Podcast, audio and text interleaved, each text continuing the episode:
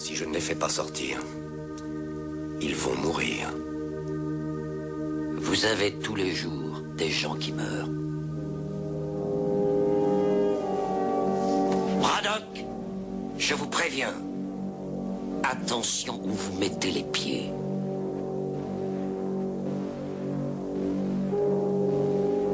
Je mets les pieds où je veux, Little John.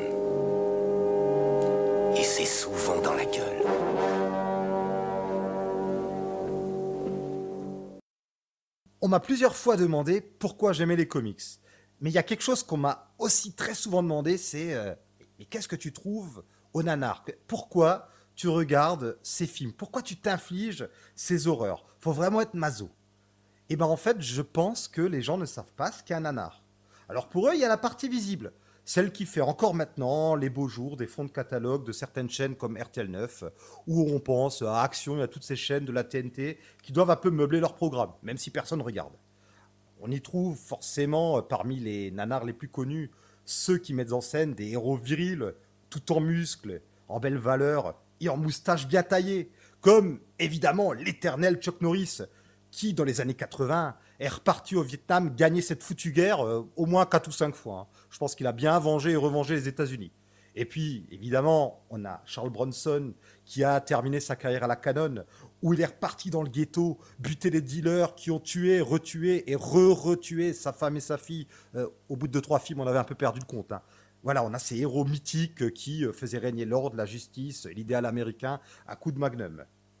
Et puis à côté de ça, on a d'autres types de nanars bien connus, hein. ceux qui mettent en scène euh, des adolescents qui sont punis pour avoir laissé un peu trop libre cours à leurs hormones.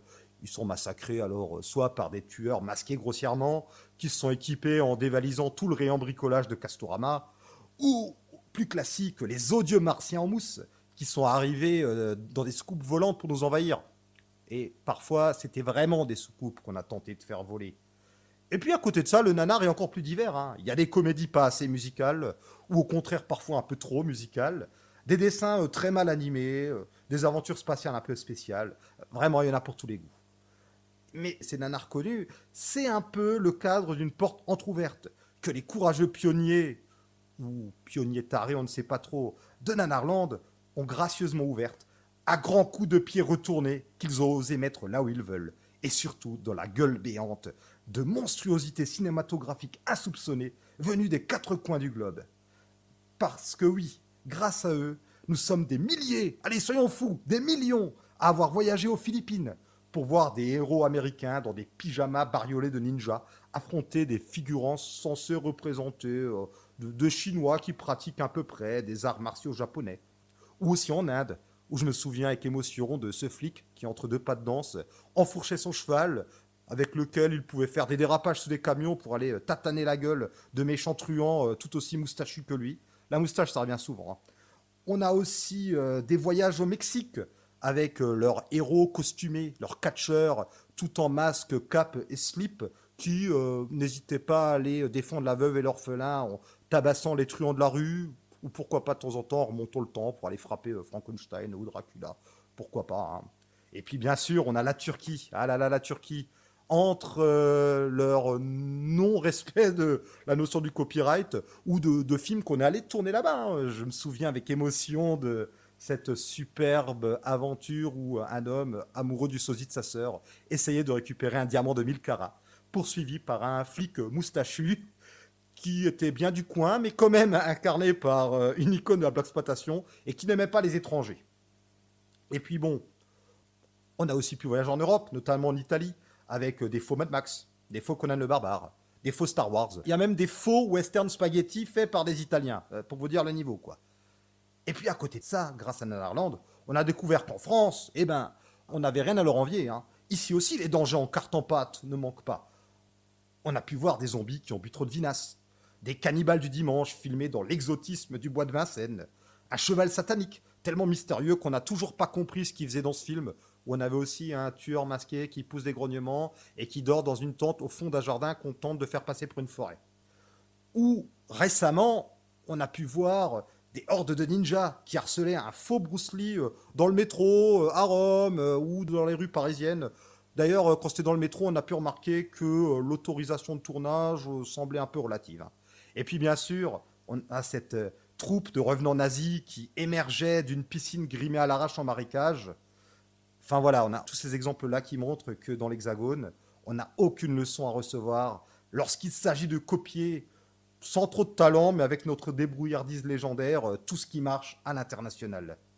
Voilà, en fait, les nanars, c'est tous ces lieux, ces personnages, ces situations inénarrables qui pourraient juste donner des métrages bien trop longs, même lorsqu'ils font à peine 1h20, mais qui vont tout de même trouver grâce à nos yeux par ces petits quelque chose. Un jeune comédien qui n'a pas compris qu'il n'était pas dans Citizen Kane ou que son film ne serait pas vu au-delà de quelques spectateurs euh, qui ont vidé tout leur vidéoclub et qui n'ont plus rien d'autre à se mettre sous la dent.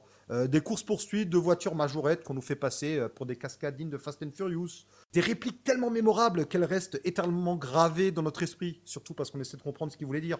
Notamment lorsque on a des comédiens de doublage qui ont décidé de pimenter un peu le jeu.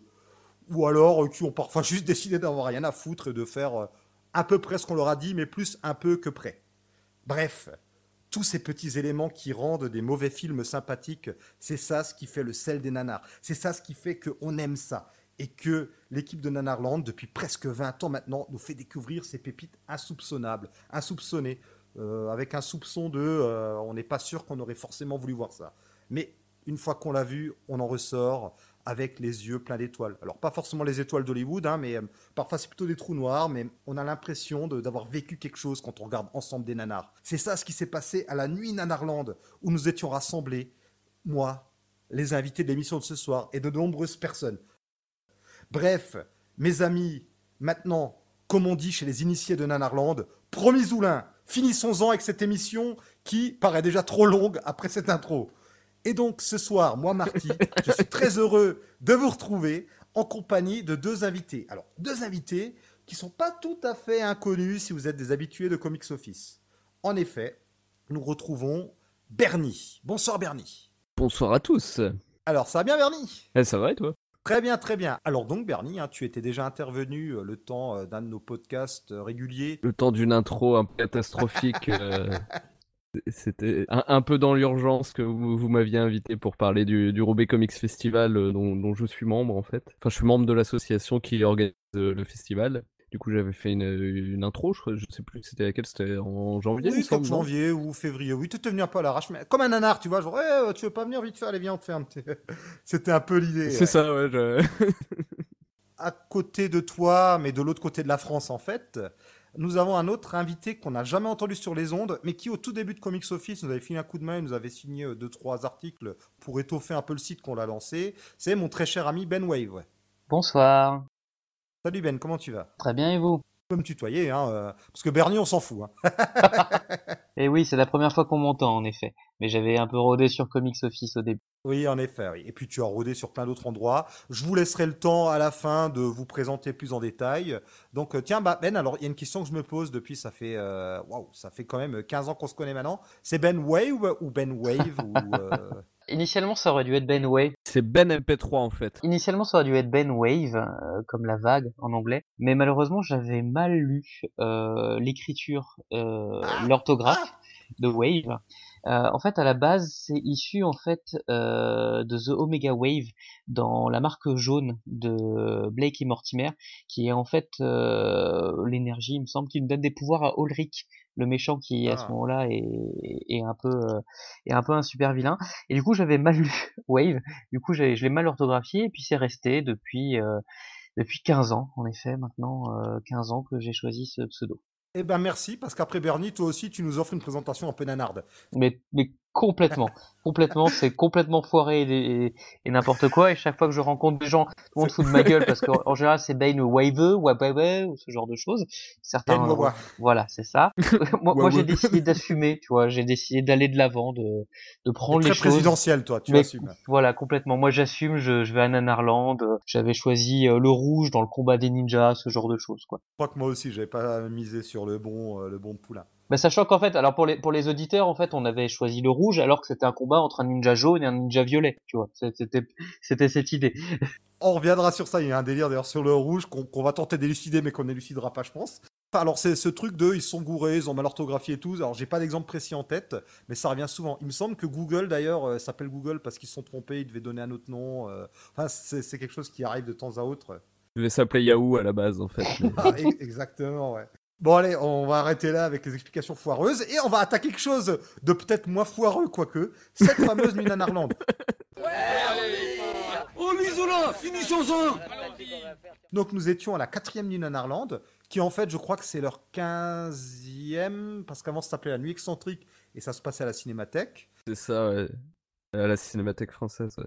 Ce que j'ai compris, c'est qu'en fait, Nanarland s'est greffé après la création de la nuit excentrique. C'est-à-dire qu'il y a eu la nuit excentrique, qui d'ailleurs a une antenne euh, locale au Festival européen du film fantastique de Strasbourg, qui a aussi une nuit excentrique. Mais en fait, initialement, euh, la nuit excentrique était dans son coin et, et Nanarland s'est après greffé dessus, je pense. J'ai assisté à une nuit excentrique il y a à peu près une dizaine d'années en fait, euh, mais moi il me semblait que c'était Nanarland, enfin en tout cas c'est Nanarland qui l'avait organisé à l'époque, mais après t'as peut-être raison, c'était, enfin comment dire, c'était peut-être une spéciale Nanarland en fait, une nuit excentrique spéciale Nanarland, c'est possible. Non, en fait, euh, si je dis pas de bêtises, et là je vois le, le programme des différentes nuits excentriques, c'est effectivement avec Nanarland que ça a continué. Par contre, ça s'appelle maintenant Nuit Nanarland parce que comme ils ne font plus ça conjointement avec euh, la cinémathèque, pour des raisons de droit, ils n'ont plus le droit de s'appeler Nuit excentrique. D'ailleurs, c'était marrant parce que Possible aussi. Plu- plusieurs fois, là, j'ai écouté notamment bah, leur podcast de débrief qu'ils ont fait directement euh, le dimanche. Et euh, ils n'arrêtent pas de dire nuit excentrique. Eux-mêmes n'ont pas l'habitude encore de dire nuit nanarland. Donc, oui, toi, tu avais déjà vu euh, une nuit excentrique. Tu avais déjà vu pas mal de nanars avant ou pas? C'est un genre que tu aimes bien Ah, moi, moi c'est euh, en fait, je, enfin, c'est depuis que je suis gamin euh, que je connais les nanars parce que Depuis que t'es gamin, t'as mauvais goût, c'est ça? Il y a un peu de ça, mais en fait, euh, en fait, on a 10 ans de différence avec mon frère, et euh, quand il a écrit son mémoire, il a fait ça sur les nanars français, en fait. Ah, c'est Euh, énorme. Et du coup, c'est lui qui m'a un peu instruit à tout ça. Et je suis en train de voir que j'ai fait la Nuit Excentrique 5 en 2009, du coup. Ah. Euh, Avec la fiancée de la jungle, bon, je connais pas. Dracula, vampire sexuel, qui sera à une prochaine nuit excentrique. euh, c'est quoi C'est la nuit vampire excentrique, quelque chose comme ça en fait, le, le- le pire souvenir, c'était Yor, le chasseur du futur, hein, pour moi, là. C'était vraiment le pire C'est souvenir. c'est un classique. En fait, quand on regarde les Nuits Nanarland, il y a toujours un ou deux de leurs films un peu classiques, euh, de leurs premiers émois, euh, qui, qui reviennent souvent dans la référence. On va dire un, un, un nanar un peu plus connu, on va dire.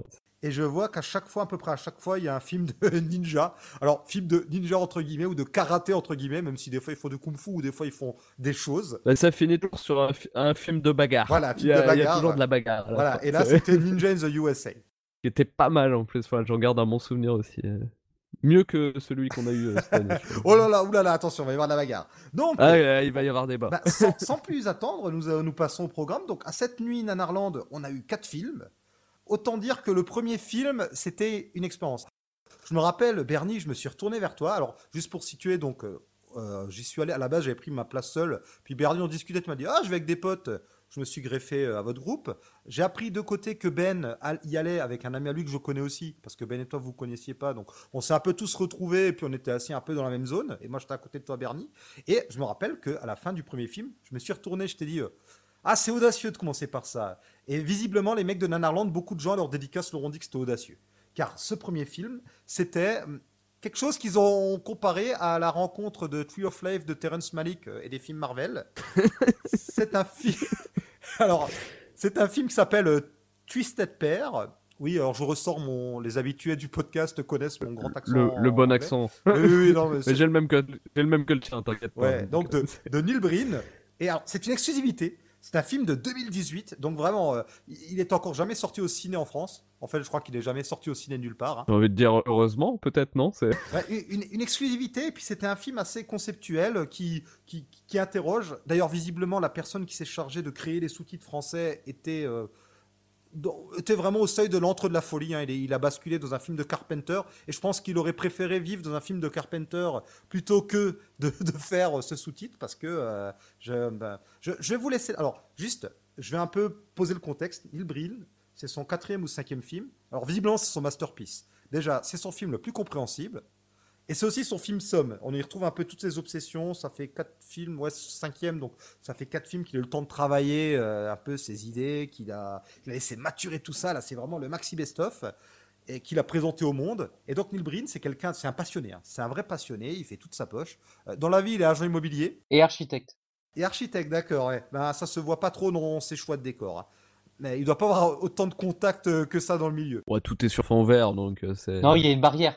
Il y a une barrière jaune. Et il y a quand même aussi une université qui est remerciée dans les crédits à la fin. Oui, mais, euh, mais on sait très bien qu'ils ont tourné ça, euh, qu'ils ont discretos. C'est eux qui lui ont prêté les fonds verts, justement. C'est l'université qui lui a prêté les fonds verts. je suis sûr qu'il a qu'il a filmé sans autorisation. C'est pour ça qu'il y a aucune lumière dans le film. On va quand même préciser qu'il est à la réalisation, au scénario, montage et à la musique. Et en plus, il est acteur dans le film. Oui, et euh, il y a de nombreuses personnes qui. Alors, moi, ça m'intriguait.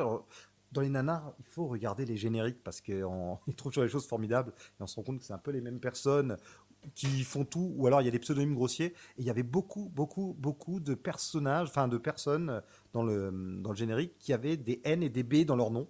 Et donc, à la fin, il y a un petit disclaimer qui dit que, euh, voilà, qui nous fait comprendre qu'en fait, les persos avec beaucoup de B et de N dans leur nom sont des, des, des, acronymes, j'allais dire, sont des pseudonymes, quoi. En fait, Gilbrin fait tout dans, dans ce film.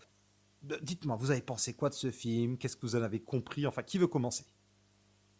Vous battez pas. Je sais que vous n'avez pas très envie d'en parler. vous battez pas, mais euh, bah tiens, Bernie, qu'est-ce que tu en as pensé de ce film? Je, je, dois être honnête ou pas du coup? Oui, je fais exprès de commencer que, on, va dire, on va dire que j'étais très fatigué. J'ai dormi pendant les trois quarts du film. C'est assez compliqué d'en parler. Euh, t'as pris le bus depuis Lille, enfin t'as fait un long voyage, c'était fatigant. Non, non, mais euh, en vrai j'étais vraiment crevé, mais j'ai préféré dormir sur le premier film et assister euh, aux projections entières des, des, suivants, quoi. Pour le coup, après les suivants, j'ai bien suivi. Ah, bah, en même temps, il était, il a invité à la sieste quand même ce film. Et alors donc, Ben, veux-tu toi nous parler de ce chef-d'œuvre? C'est le pire film de ma vie. Euh, et, pourtant, et, pourtant, tu as vu The Room le matin même. Hein. J'ai vu The Room, j'ai vu Turkish Star Wars, j'ai vu Catwoman, j'ai vu, euh, j'ai vu des films horribles, mais, mais j'ai fait partie des gens qui hurlaient 20 minutes avant la fin pour demander que ça cesse en fait. Euh, je demandais le générique, mais il ne venait pas. Cinq fois, j'ai cru que le film se terminait, mais non. En fait, euh, pour avoir vu euh, le Nouveau Monde de Terrence Malick, c'était, je pensais que je, jamais je, j'attendais. C'était un film d'action. non mais je, Twisted Pair, ça n'a, c'est, c'est, c'est, c'est fou en fait. C'est fou. Moi, je me souviens qu'au début de la présentation euh, de Nanarland, il disait l'an dernier, on a fait un film, on a diffusé un film où il y avait l'exorcisme d'une borne d'arcade de jeux vidéo. On nous a dit que c'était trop mainstream, on vous a pris au mot. Mais euh, oui, oui, mais enfin, vous avez été trop loin en fait. Il y aura, il y, a, y a, pas d'après en fait. Euh, je pense que euh, c'est pas possible. Neil Breen est fou, euh, mais il est bizarre en fait. C'est un film bizarre et il a pas de sens et on comprend rien et il y a du blabla incompréhensible et puis je veux dire à un moment pour voler il, il se bouge numériquement sur un fond vert quand même c'est dégueulasse quoi. C'est à peu près son seul super pouvoir d'ailleurs. Non mais oui on sait pas on, on, sait pas ce qui se passe. Il y a un mec super bizarre avec des diamants en toc. Il y a quand même ce moment mais, mais vraiment extrêmement plein de malaise où on sait toujours pas si en fait au final il y a un jeu sexuel bizarre avec sa copine ou, en fait il l'a il, l'a lobotomisé on comprend rien c'est monté avec les pieds il y a à peu près sept acteurs en tout, tu vois, on sait pas. Faut dire qu'il joue la moitié des rôles, hein, donc euh, c'est. Bah oui, il joue deux rôles. Et surtout, il n'y a aucun second degré. Tout est très premier degré. Neil Breen, il est 100% premier degré. Et il a une espèce de complexe du Messie. Il paraît que c'est comme ça dans tous ses films. Et en plus, là, pour la première fois, il annonce une suite. Il dit à la fin que son perso va revenir. Et en même temps, visiblement, on n'a pas vu le film précédent il y a une espèce de fée qui apparaît par moment. Il paraît que c'est un perso du film qu'il avait sorti ah. quelques années plus tôt. On n'avait pas les clés. Hein. Bah, il a un peu son Marvel Cinematic Universe à lui, quoi. C'est.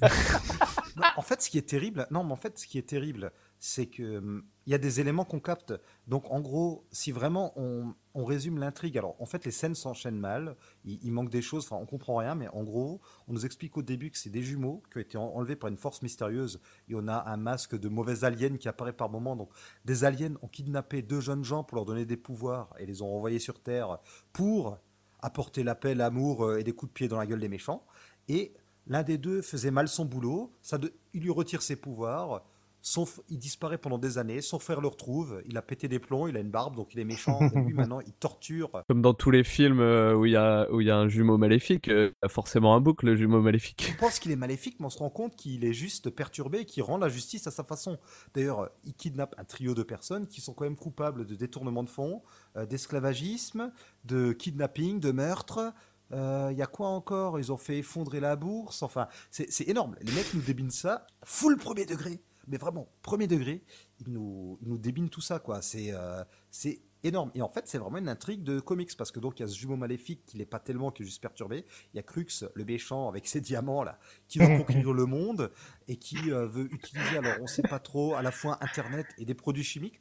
Et en fait, c'est vraiment une intrigue de comic books. C'est pour ça que ça a totalement sens qu'on fasse un comics office watching sur un Nuit en Irlande, parce qu'on a là un film comics mal branlé en fait. C'est très générique. C'est vraiment une, une intrigue de comic book ou de film euh, de mauvais SF euh, basique quoi. Sauf que c'est incompréhensible, il n'y a pas de raccord, il n'y a pas de budget. Euh, comme vous le dites, il y a peu de décors. Il y a la fameuse scène où il emmène sa copine au restaurant. Vous voyez pas mes doigts, hein, mais je fais plein plein de guillemets. En gros, ils sont sur une, ils sont euh, sur une terrasse vide, c'est la nuit. Donc en gros, ils sont allés sur une terrasse euh, quand le resto était fermé, mais par contre les tables sont restées dehors. Quand même, Neil Breen, c'est pas la moitié d'un idiot. hein. Il justifie ça dans le scénario. C'est bien la seule fois qu'il justifie quelque chose en disant j'ai privatisé le restaurant pour toi. Sauf qu'on voit jamais l'ombre d'un serveur hein, finalement. Et il y a cette fameuse université où on lui a permis de tourner des scènes. Alors il tourne en boucle dans les deux mêmes couloirs. hein. C'est proprement hallucinant quoi. Non, mais c'est abominable, hein. c'est complètement abominable. C'est euh, c'est complètement premier degré comme tu dis. Ça a absolument pas d'argent. Alors ça c'est pas c'est pas c'est pas un critère, mais ça se rajoute. Euh, Ça n'a pas de le- talent surtout. Non, mais ça n'a pas de talent, ça n'a pas de talent d'acteur, ça n'a pas de talent de, de réalisation. C'est rempli de tunnels de dialogue incompréhensibles. Quand Marty euh, parlait avant de de, de têtes d'aliens bizarres, il faut imaginer en fait que c'était euh, les vidéos que vous aviez euh, sur des CD-ROM en 98. Hein. C'est pas c'est pas plus que ça. C'est complètement dégueulasse. Il date de, de l'année dernière, hein, il date de 2018. Oui, c'est ça. en Non, mais c'est hein, c'est c'est c'est c'est c'est complètement euh, sans budget. C'est rempli de moments, mais euh, on comprend pas. C'est c'est mal joué. Enfin, je veux dire, euh, voilà, c'est complètement fou et ça dure une heure et demie. T'as l'impression de perdre ta vie entière devant. C'est c'est horrible. Par contre, il y a quelque chose qu'il maîtrise, c'est l'utilisation de stock shots, donc d'images qu'on peut acheter pour insérer dans son film, sur lesquelles il s'incruste. On le voit par exemple aux côtés de GI, on sait pas trop ce qu'il vient faire là, surtout que l'immeuble pète à la fin et qu'il a sauvé aucun GI. Et il y a ce, f- et cet aigle, ce majestueux aigle qui se pose auquel il fait un câlin. Et pour, pour préciser, des, des stock shots, t'en as beaucoup des, des gratuits en fait. hein, T'es pas obligé de payer. hein, donc, Non, mais après, il est malin. Enfin, dans le sens où euh, il a réussi à choper euh, des, des, des, des bandes d'images euh, d'un type euh, encapuchonné euh, dans, un immeuble abandonné. On le voit à peu près trois, quatre fois, et du coup, il l'utilise parce que le frère jumeau maléfique, il, il capuche et voilà. Donc, ça reste un type malin, comme disait Marty avant. euh, le côté j'ai privatisé le resto parce qu'en fait, j'ai récupéré un endroit.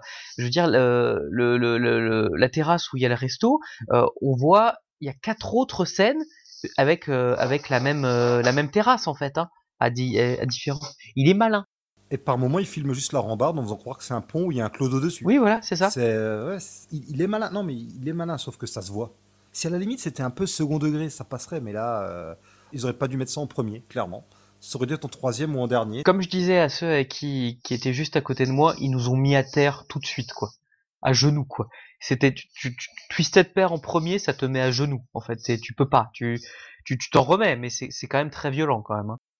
Si vous n'êtes pas un anardeur aguerri, c'est compliqué. hein. Ah non. Alors, on parlera plus tard hein, des différents cuts et bandes annonces qu'il y avait entre, parce qu'on avait quand même des, petits, des, des- des petites vidéos nanardes euh, qui nous servaient d'amuse-bouche et qui étaient franchement généralement les meilleurs moments. Honn- Honnêtement, c'est ce que je préfère. euh, c'est ce que je préfère dans les, les nuits, enfin, euh, nuits excentriques, euh, nuits Nanarland, c'est vraiment tous les extraits, et tous les bandes annonces qui nous diffusent en- entre chaque film. En fait, c'est vraiment ce qui est le plus plaisant. pour Ouais. moi. On vous en parlera tout à l'heure, hein, on vous dira celles qui nous ont le plus marqué. Heureusement qu'il y avait ça avant et après pour nous permettre de respirer. Et on a eu le second film. Vous êtes des espions nordistes Quoi? Qu'est-ce que tu connais des espions? Notre professeur nous a dit de ne jamais aider les espions du Nord. Fais attention à ce que tu dis Hein Ok, ok, ok. C'est vrai, nous sommes du Nord, mais nous sommes très gentils. Vous êtes des menteurs. Notre professeur nous a dit que vous étiez mauvais. Ces enfants ne sont que des petits contre-révolutionnaires Voyons, petit. euh, ce que votre professeur vous a dit n'est pas vrai. Nous sommes des gens paisibles. C'est pas vrai, vous mentez. Nous connaissons des communistes et ils sont tous cruels. De plus, ils mentent tout le temps, alors Hmm, C'est une vraie baraque de capitalistes Je comprends pourquoi ces gosses sont contre la révolution Un film de mauvaise animation, de je sais pas trop comment qualifier ça. Alors, c'est un film. Si, si, mais Oui, c'est ça, mauvaise animation, c'est le bon terme. c'est un film spécial, c'est un film à la croisée des genres. Alors donc c'est un film pour enfants. Alors c'est un dessin animé avec au début et à la fin, ou peut-être à la fin, j'ai dormi à la fin, des scènes en live action. Si, si, à la fin, ils reviennent. euh, Justement, ils, se réveillent dans l'attente euh, à la fin. Je sais Ah. pas si- Et ça, si ça n'a strictement aucun sens non plus. Hein. C'est... Ah non, non, ça a, pas, beaucoup plus de sens que le film précédent, mais c'est dans un genre différent, quoi. c'est- C'est peut-être pour nous expliquer que toute la partie en dessin animé n'était qu'un rêve, j'en sais rien.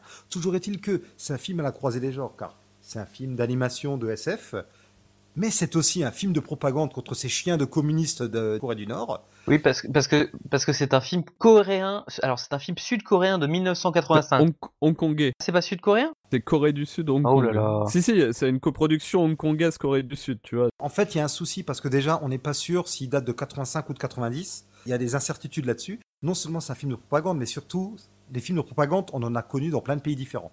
C'est surtout un film d'un genre très spécial qui est le film basé sur des jouets de contrefaçon.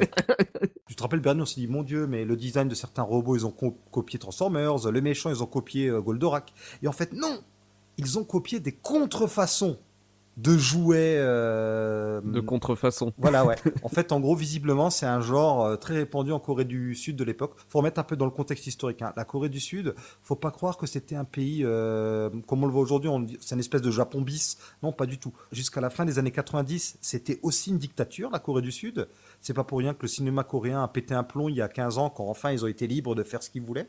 Ce qui explique le côté propagandiste. Et il y avait donc cette particularité de faire des dessins euh, abominables. C'est très mal fait. Visiblement, il y a dans ce genre de dessin animé, on trouve aussi des, des chutes de dessins animés japonais qu'ils ont piqués, tout simplement. Donc il y, a des, il y a des morceaux de films qui ont été volés ailleurs. Et c'est, alors c'est des dessins animés qui s'exportaient très mal. hein. Et c'est un peu toujours la, probable. et c'est toujours la même chose. Là, c'était les aventuriers du système solaire. Je crois qu'il y avait les conquérants du cosmos, les guerriers de l'espace. Enfin, c'est toujours des noms avec euh, euh, aventuriers, guerriers, conquérants, euh, je sais pas quoi, et toujours euh, espace, univers. je crois qu'il y a les sauveurs de l'univers aussi. C'est toujours un peu le même schéma, quoi. Et le but, c'est avant tout de faire de la propagande anticommuniste. Alors ce film, moi je trouve le, le début est drôle. Le début c'est n'importe quoi avec Mm. les soldats. Les soldats sont cons comme des pieds. À un moment, les, les gamins se sauvent, ils se cachent dans une poubelle, ça n'a aucun sens. Et puis la partie dessin animé par contre, où on a quand même Kim Il Sung, hein, le, le dictateur de l'époque. C'est la plus drôle. Oui. C'est la plus drôle, la partie dessin animé. euh. Oui, avec Kim Il Sung qui est une mèche avec les aliens. Parce que, enfin. en, en gros, pour expliquer un peu aux auditeurs, euh, c'est- que j'ai- jamais vu un film avec autant de faux raccords alors que c'est un film d'animation. C'est juste abusé, quoi. Il y, y a juste un faux raccord toutes les, toutes les minutes, quoi, clairement. c'est, c'est, Et, c'est euh, vrai. et en fait, il y a beaucoup, beaucoup de scènes d'animation où en fait on voit une animation et elle est répétée pendant 5 minutes à peu près. En fait, si vous voyez, il y a par exemple un char qui va avancer, bah, ce même char, vous allez le retrouver plusieurs fois. Mais, en fait. mais les types de Nanarland, en fait, ils disaient que régulièrement, en fait, on a l'impression que c'est que c'est des gifs en boucle, des gifs ou des gifs, je sais pas comment ça se dit. C'est exactement ça, en fait. Comme disait Bernie, en fait, il y a une image, ils l'ont animé, ils se disent bon bah on va le faire pendant 30 Ouais, secondes. ouais. Allez les mecs, voilà, c'est parti quoi. Et c'est et c'est ça quand même pendant, pendant quasiment une heure, quoi. Oui, non, mais c'est ça. Mais, mais le film en lui-même n'a aucun sens. Le début, ça commence euh, sur des enfants qui vont faire une sortie scolaire, euh, mais il y a des espions communistes. Ça, c'est des acteurs, des vrais acteurs. Après, ils s'endorment. D'un coup, ils se réveillent, mais c'est un dessin animé. Puis après, euh, les... Attends, t'as oublié les Oui, il y a des extraterrestres même, là, extraterrestres qui l'histoire. et ça aussi, il y a les extraterrestres qui arrivent avec un robot. Ils cherchent un autre robot, le robot Canon, qui serait aux mains d'un, d'une sorte de, je sais pas, euh, si vous voyez Satan Petit Cœur dans Dragon Ball Z, bah, c'est à peu près la même tête. Mais voilà, et qui s'allie à Kim Il Sung euh, parce que lui il a le robot Canon, sauf qu'après le robot Canon, bah, il s'avère que c'est trois robots et ça c'est magnifique. Et ça parce que Bernie et Marty vont le confirmer, les trois robots Canon quand ils sont récupérés par les gentils élèves, ils fusionnent pour faire un appareil photo Canon géant qui a un rayon de la mort. C'est encore plus con quand on le raconte que quand on le voit en fait. Ah non, mais clairement. Mais en gros, il faut expliquer qu'il y, a des- il y a des méchants extraterrestres et des gentils extraterrestres qui aident. euh, Enfin, les méchants extraterrestres sont avec les communistes et les gentils sont avec les, les Sud-Coréens qui vont les aider à les combattre. Et, alors, comme tu le disais, Bernie, euh, oubliez toute notion de raccord et euh, d'échelle, parce que donc euh, les robots changent de couleur, ils changent de taille, les distances jamais respectées. Euh, je crois que c'est dans ce film-là, non, où on alterne entre jour-nuit. Il y a Jacouille la fripouille qui passe son temps à faire jour-nuit parce que d'un plan à l'autre, euh, on n'est pas à la même heure. Il y a, il y a rien qui va. Alors, je vous avoue que je me suis endormi sur la fin. Je crois que j'ai pas loupé grand-chose parce qu'au bout d'un moment, ça devenait quand même long. hein. C'est la caractéristique du nanar, c'est que c'est souvent trop long. Et pourtant, tu sais que c'est le film le plus court de la soirée en fait. hein. Il, du- dure euh, environ une heure. Quoi. Ouais, enfin bon, regarder des gifs pendant une heure, c'est quand même un peu chiant, quoi. hein. c'est ça, en boucle. Non, mais il faut, faut quand même que, nos, que, les, que les auditeurs sachent que quand même sur la fin, quand les extraterrestres sont bons, t'as tous les enfants qui lèvent la main pour dire au revoir, mais l'animation marche pas. Donc c'est comme si en fait la, la, la main elle bouge de 2 cm, de 2 cm un peu. Voilà. Puis évidemment toute la salle Nanarland a levé la main pour dire au revoir aussi, parce qu'on est poli. Ce qui est bien avec, euh, avec la nuit Nanarland, c'est que tout le monde euh, réagit au film à chaque fois et ensemble. Quoi. C'est- Et qu'on et, c'est et assez qu'on est relativement bien bête quand même. Oui. On est un peu con. On peut crier notre souffrance, mais on peut aussi aider les personnages. On peut leur signaler que le méchant est derrière. On peut leur signaler qu'ils ont oublié de fermer une porte.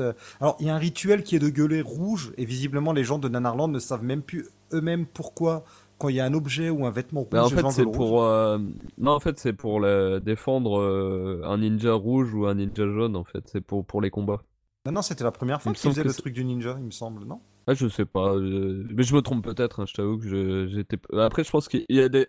Il doit y avoir des acharnés euh, de la nuit Nanarland qui sont là depuis des années et qui les assistent à toutes les, les nuits et doivent avoir des running gags Oui, entre oui, eux, je pense. Et justement, cette interaction, on l'a surtout ressentie avec ce qui pour moi était le chef-d'œuvre de la soirée, le troisième film que j'avais déjà vu et que j'ai déjà beaucoup Ouais, apprécié une ouais. première fois, qui est en fait un classique. Moi, je l'ai vu il y a une dizaine d'années, donc euh, c'est plaisant de le revoir dix ans plus tard et, et de se rendre compte qu'il est toujours aussi nul et aussi. écoute, pareil, je l'ai vu vers deux, il y a un peu vers 2010, je pense, qu'on s'est fait quelques nanars avec des potes. C'est vraiment un nanar d'initiation. hein. Je te l'ai dit dans la soirée, Mhm. j'ai dit voilà, ça c'est vraiment le type de film que je conseille aux gens qui veulent se mettre au nanar. C'est tout simplement un chef-d'œuvre réalisé par Graydon Clark en 1988, un film qui s'appelle Uninvited en anglais, mais qui est connu chez nous sous le nom du clandestin. Euh, Peut-être il est possible qu'il ait pu subir une expérimentation euh, chimique du système nerveux. Je ne sais pas, mais il se pourrait que notre chat administre sa chimie lors de ses morsures. Alors si on lui a administré une sorte de stéroïde métabolique, ça pourrait expliquer la puissance de ses morsures. Tu veux dire par là qu'ils ont empoisonné ce pauvre chat et qu'il est un danger pour nous tous? Tout ce dont je suis certain, c'est que les cellules de Mike se multiplient à une allure phénoménale. En tout cas, il a été empoisonné. Ah là là, le clandestin.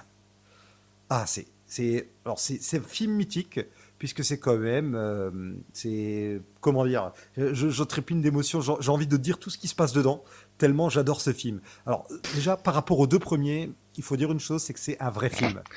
Il y a un début, il y a un milieu, il y a une fin, c'est cohérent. Ouais, c'est- c'est- C'est le film qui a ressemblé le plus à un film dans, dans les Oui. quatre, quoi. En tout cas, c'est vrai. Bah, en fait, gro- grossièrement, le clandestin, c'est juste un mauvais rip-off d'Alien. C'est alors, en gros, c'est comme ils Avec l'ont un décrit chat. dans- voilà, comme ils l'ont décrit dans leur dépliant, c'est euh, c'est Alien qui rencontre la croisière s'amuse avec un chat en guise de grand méchant. Ça, ça peut se résumer très simplement, c'est un chat mutant qui vomit un chat des enfers qui tue des gens sur un bateau. Voilà. Voilà. Alors après, je suis désolé, c'est pas un mauvais film parce que moi, mine de rien, ça m'a permis de rencontrer ma nouvelle idole, Walt de Wall Street. Oh putain, Walter de Wall Street. Ma vie a changé. Walter de Wall Street? Ce type est le meilleur agent de change du monde. Il a fait plus de millions à Wall Street que n'importe qui. Mais ça serait pas Walter de Wall Street. Walter, joué par Alex Cord, qui jouait le rôle de Michael Goldsmith Briggs III, alias Archangel, dans Supercopter. Excusez du peu, quoi. Une vraie star des années 80. Beau gosse. Ah oui, t'as aussi le mec qui, qui joue dans les Y a-t-il un flic, là euh, J'ai oublié son nom. euh. Oui, George Kennedy qui donne mollement un coup de pied parce qu'on nous a appris qu'il s'était cassé la jambe avant ou pendant le tournage. Il y a Rob Estes aussi, au tout début de sa carrière. Rob Estes, euh, les gens le connaissent, euh, c'était le flic dans Les Dessous de Palm Beach, il était dans Melrose Place, et il jouait un, un personnage de père dans euh, le la série Beverly d'il y a 7-8 ans à peu près. Donc ça reste quand même un, un acteur qui, lui, a, Bah, carrière. Il, a s'est fait connaître quand même. Sauf qu'on on le connaît comme un comme un brun un peu ténébreux, un peu musclé. Là, c'est une sorte de crevette avec des cheveux euh, teints en blond. Donc ça, ça, ca- ça, ca- ça casse un peu le truc quand même.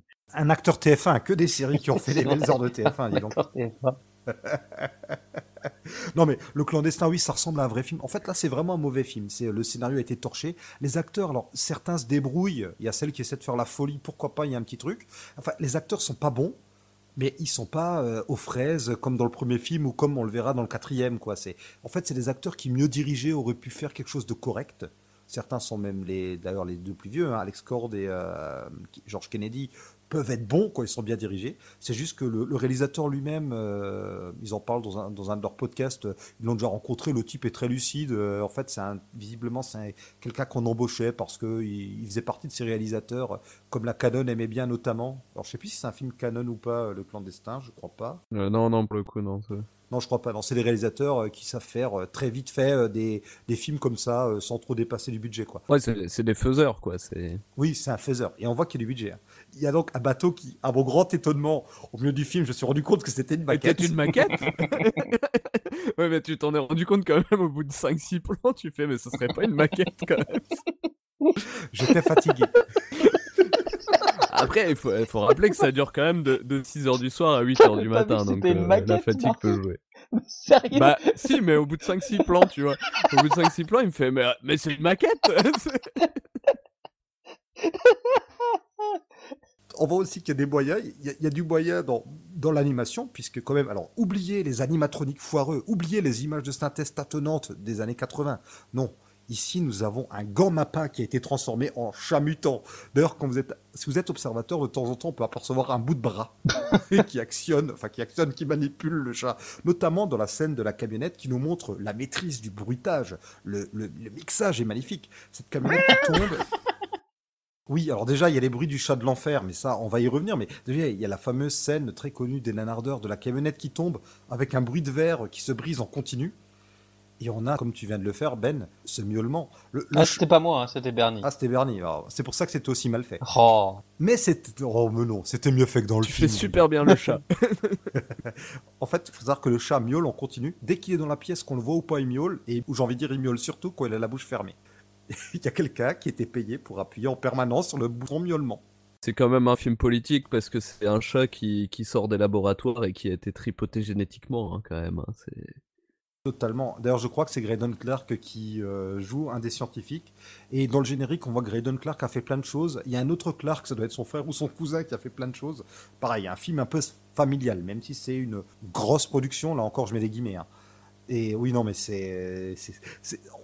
Il y, a- il y a un vrai scénario. Déjà, le scénario est compréhensible. C'est déjà ça. Ouais, mais quand même, la menace, c'est un chat, quoi. C'est- Non, mais c'est cadré. Enfin, c'est, c'est, Marty qui disait que c'est un nanar d'initiation et c'est vrai dans le sens où c'est un film où les gens qui connaissent pas les nanars ou qui aiment pas forcément, ils vont peut-être pas forcément adhérer, mais ils vont réussir à suivre sans être trop perdus. Euh, Il y a un scénario, il y a des acteurs qui sont pas, pour la plupart, ils sont pas bons, mais ils sont pas non plus. euh, Enfin, ils ne sortent pas du film euh, de, leurs prestations. Elles sont un peu too much, elles sont un peu, elles sont un peu exagérées. Les personnages ont des réactions un peu débiles parfois aussi, mais grosso modo, ça passe quand même. Alors oui, c'est un chat, oui, c'est mal animé. C'est drôle parce que ça en devient nul sur certains excès, mais le, le truc se laisse voir quand même. Hein. Ça peut, ça pourrait très bien passer euh, sur euh, Sur RTL 9, comme euh, tu disais ou, en intro, ou- ou justement. même. TMC ou, euh, ou euh, TF1 film et séries l'après-midi. Enfin, ça a rien de honteux. C'est rigolo, c'est fun parce que c'est c'est nanardesque dans le sens noble du truc.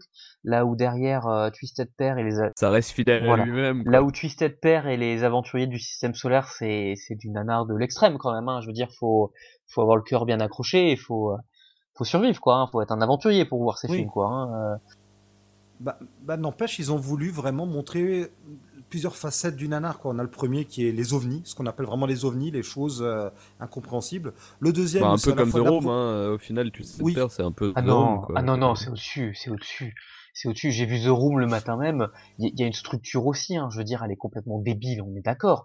Mais euh, il y a une structure, tu sais grosso modo ce qui se passe. Oui. C'est, un film d'auteur. non mais c'est c'est mal foutu et, et en fait essentiellement euh, le vrai problème de The Room c'est son, euh, c'est son acteur principal parce qu'au final le scénario il est, il est bête, mais s'il n'y avait pas Tommy Wiseau qui, qui, qui est déjà bizarre en lui-même et qui en plus joue très mal, The Room n'aurait pas eu cet éclat-là en fait. Nelbrin, il me faisait penser un peu à Wiseau, hein, tu vois, je trouvais que c'était un peu le même genre d'illuminé, quoi. Le mec qui, qui fait son film à tout prix et qui est, qui est persuadé que ça va être ouais, mais je bien. trouve que quoi, Nelbrin, il avait un côté dérangeant que Tommy Wiseau n'avait pas. Et Tommy Wiseau était dans un ego trip. Ah si, euh, Tommy Wiseau est beaucoup plus dérangeant que Neil Breen. Neil Breen, il est monolithique. Bah, moi, je trouve que si, mais bon, après, c'est... il y a débat.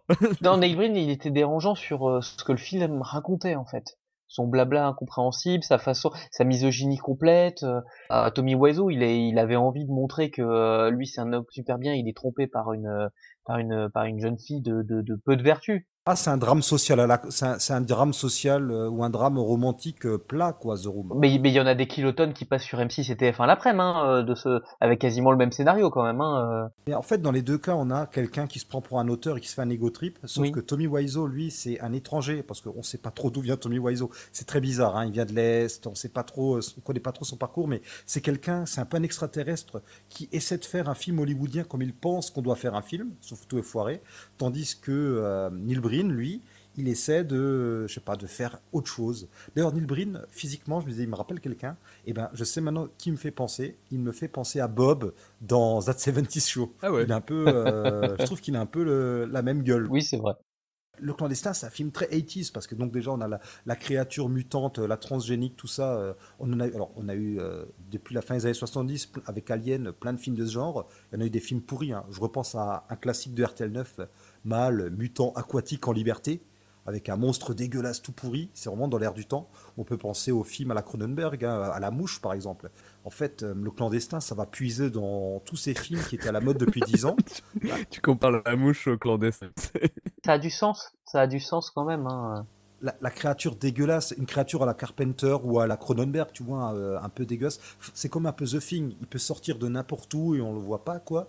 Et en même temps, c'est très 80 parce que bah, il y a les mecs de Wall Street, ils sont obsédés par l'argent. Il y a quand même une scène d'aérobic. Enfin, c'est très 80s dans, dans Oui, l'esprit. c'est hein. exactement ça. C'est c'est 80 c'est euh, Unavated, le clandestin? Enfin, moi, je l'appelle le chat. hein. Euh, c'est- un cousin euh, éloigné, un peu dégénéré, pas méchant, mais euh, sans argent, euh, sans temps, parce que je pense qu'ils ils l'ont tourné en, en deux semaines, le machin, quand même. Hein, euh, sans moyens et, et avec un scénario assez bête euh, de, de tout ce qui est alien, la mouche, etc. Et je pense que c'est le fait que ça a cette connotation très étise, qu'il y a, il y a, qu'il y a un chat mutant avec un chat des enfers, c'est ça qui a fait le, le succès de ce film. Mais je pense qu'il y en a eu beaucoup d'autres qui ont sombré dans l'oubli, qui sont pas aussi fun que celui-là. Oui, oui, oui. Et puis il y avait quand même un acteur qui ressemble à un espèce de mauvais Thierry Roland. Ah, euh, Le fameux mais en Albert. plus, il a, un, il, il- Celui qui boit mais du vin plus, rouge il a au un nom magnifique. Je crois qu'il s'appelle Glou Goulader ou un truc comme ça. C'est- celui qui meurt en premier euh, Oui. dont tu parles. euh. Oui, voilà, oui. Et euh, donc, et puis d'ailleurs, ce film a donné, euh, nous a pas mal enthousiasmé. Il y a les fameux miaulements qu'on a fait toute la soirée, le cul sec quand on voyait Albert ou d'autres personnes euh, boire, euh, on a eu le droit des culs secs. Et surtout, surtout, ce film, il est très drôle parce qu'il a des répliques. Il a deux trois répliques très croustillantes qui tournent beaucoup euh, chez les amateurs de nanar. Il y a le fameux euh, moment où euh, Walter remet à sa place une des jeunes femmes sur le pont, comme vous pouvez l'entendre tout de suite.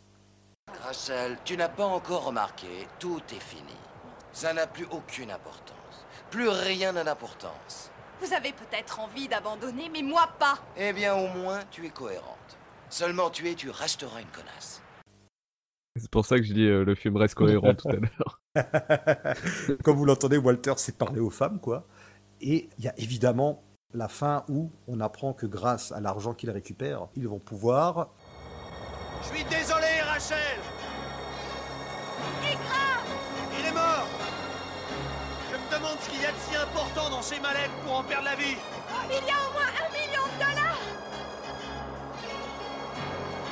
Assez pour acheter un autre bateau Et pour financer ton doctorat en biologie. Car oui, aux États-Unis, hein, finir un doctorat, ça coûte cher. Donc, vaut mieux euh, piquer l'argent d'un mania de Wall Street, hein, si vous voulez pouvoir achever vos études. J'adore cette réplique, hein, n'empêche. euh, fait- ça va pouvoir financer euh, le doctorat en biologie. C'est quand même assez magique. quoi. Oui, et puis l'enthousiasme. Je veux dire, le mec, il a vu ses deux meilleurs potes mourir. Enfin, C'est l'adrénaline, messieurs. C'est l'adrénaline. Ils sont tous morts, mais il va pouvoir financer son doctorat. Mais de toute façon, ça se sentait qu'il les aimait pas, ses potes. Franchement, ça se voyait de loin, quand même. Oui, oui, oui, dès le début, euh, c'est un peu le pestiféré, il vient les embêter quand les deux jolies jeunes filles. Heureusement, il y a une troisième jolie jeune femme sur le bateau pour lui. Ouais. C'est juste hallucinant. Et puis, la façon dont il se débarrasse du chat. hein. Oh, oh là là, alors, il faut le voir, on va rien dire. Vraiment, cherchez sur YouTube le combat final contre le chat. Non, il y a pas de mots, non. Mais c'est, ça qui était bien quand même, parce que euh, La Nuit Nanarland, les deux premiers films, ils sont rudes quand même. Et, euh, et, et mettre le chat, tu vois, ça a un côté qui est. On était récompensés. Voilà, c'est ça, c'est ok, ça va. Là, ça va, on est quelque chose de doux, de douillet, de sympa. J'ai adoré hein, les aventuriers du système solaire. Moi, j'ai beaucoup ri hein, devant celui-ci. Je peux le dire, hein, j'ai dormi sur la fin des aventuriers, donc euh, finalement, j'ai vu la portion qui m'intéresse. Oui, Non, mais sais. les, les aventuriers du système solaire, c'était cool, c'était sympa, c'était, mais c'était bizarre quand Non, même. C'était rigolo. Et c'était long. Moi, la menace communiste, ça me fait toujours rire, hein, je t'avoue. Donc, euh, Et puis le, le chat, c'était un peu une, euh, c'était un peu une récompense. Mais ils auraient peut-être dû le mettre en premier et laisser en deuxième les communistes, quoi. Parce que c'était, euh, c'était trop, quoi. Neil Breen en premier. Moi, je l'a- je l'aurais mis en, moi, je l'aurais mis en, pro- en deuxième. Neil Breen comme un choc, le chat pour calmer un peu le jeu, et puis voilà, quoi. Ouais, peut-être. Et puis bon, le titre quand même Uninvited, il est intéressant en VO parce qu'au final, qui n'est pas invité sur euh, le bateau?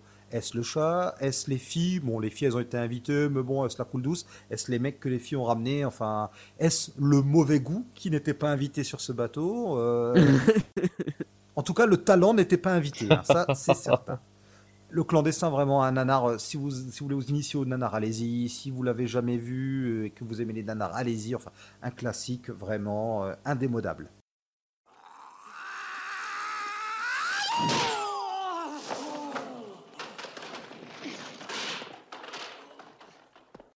Autre classique euh, des nanars, mais plutôt classique du film de Baston, le dernier film, Bruce contre-attaque.